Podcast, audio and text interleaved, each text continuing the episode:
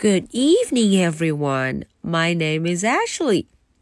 Today is Wednesday, January the 23rd.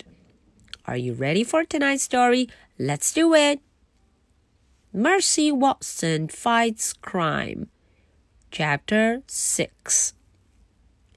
在前五章这个 Chapter One 到 Chapter Five 前五章的故事中呢，大家都认识了我们的新成员，这位小偷 Leroy Linker。嗯，他呀偷走了很多东西，还撞上了我们的 Mercy Watson。可是饥肠辘辘的 Mercy 转了一圈，没有找到吐司面包 Hot Buttered Toast，就呼呼大睡了起来。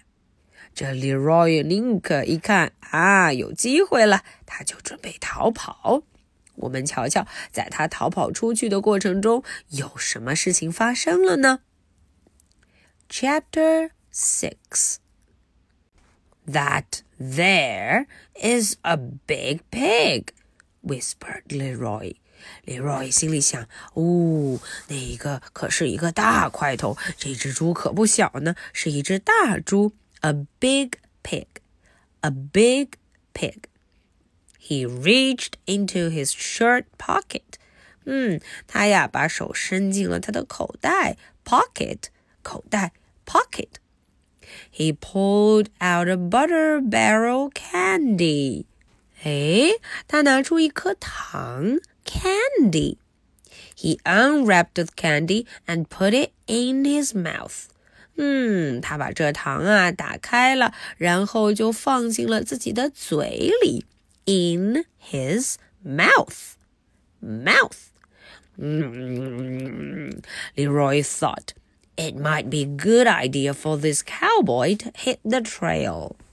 啊，Leroy 边吃边嚼边想，他觉得自己该出发，该上路了。Hit the trail. He picked up his bag.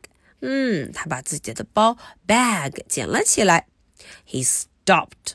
哦，突然他停住了。Ah, shucks, said Leroy. 嗯，Leroy 突然发现，呃哦，自己的路被挡住了。The pig was blocking his way. 瞧瞧，Mercy 这大块头往这一躺，他就出不去了。The pig was blocking his way. There is no room to go around the pig," said Leroy. 嗯，Leroy 说：“呃哦，这里没有别的地方可以绕过去。” There is no room to go under the pig. 嗯，他想也没有办法从这个猪下边过去。Guess I got to go over the pig. 啊，好像我没有别的办法，只能够从他身上跨过去，go over the pig. Leroy stepped forward. 啊哦，Leroy 要准备出发了，他呀就往前走了起来。He flung one leg over the sleeping pig. The pig moved. Oh, whoa! 这头猪啊就动了起来，Mercy 动了起来，move 动了一下，Leroy Ninker froze。啊，这一动可吓坏了 Leroy Ninker，他赶紧呱唧就停住，不敢动了。Okay, so that's the end for chapter 6. Are you ready for my two questions? Question number one What did Leroy put in his mouth? 嗯，在这个嘴巴里呀，Leroy 嚼着什么呢？In the mouth. Question number two.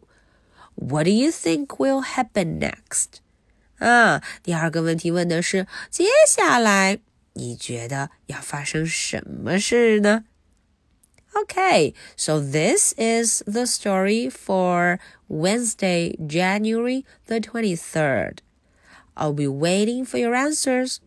So much for tonight. Good night. Bye.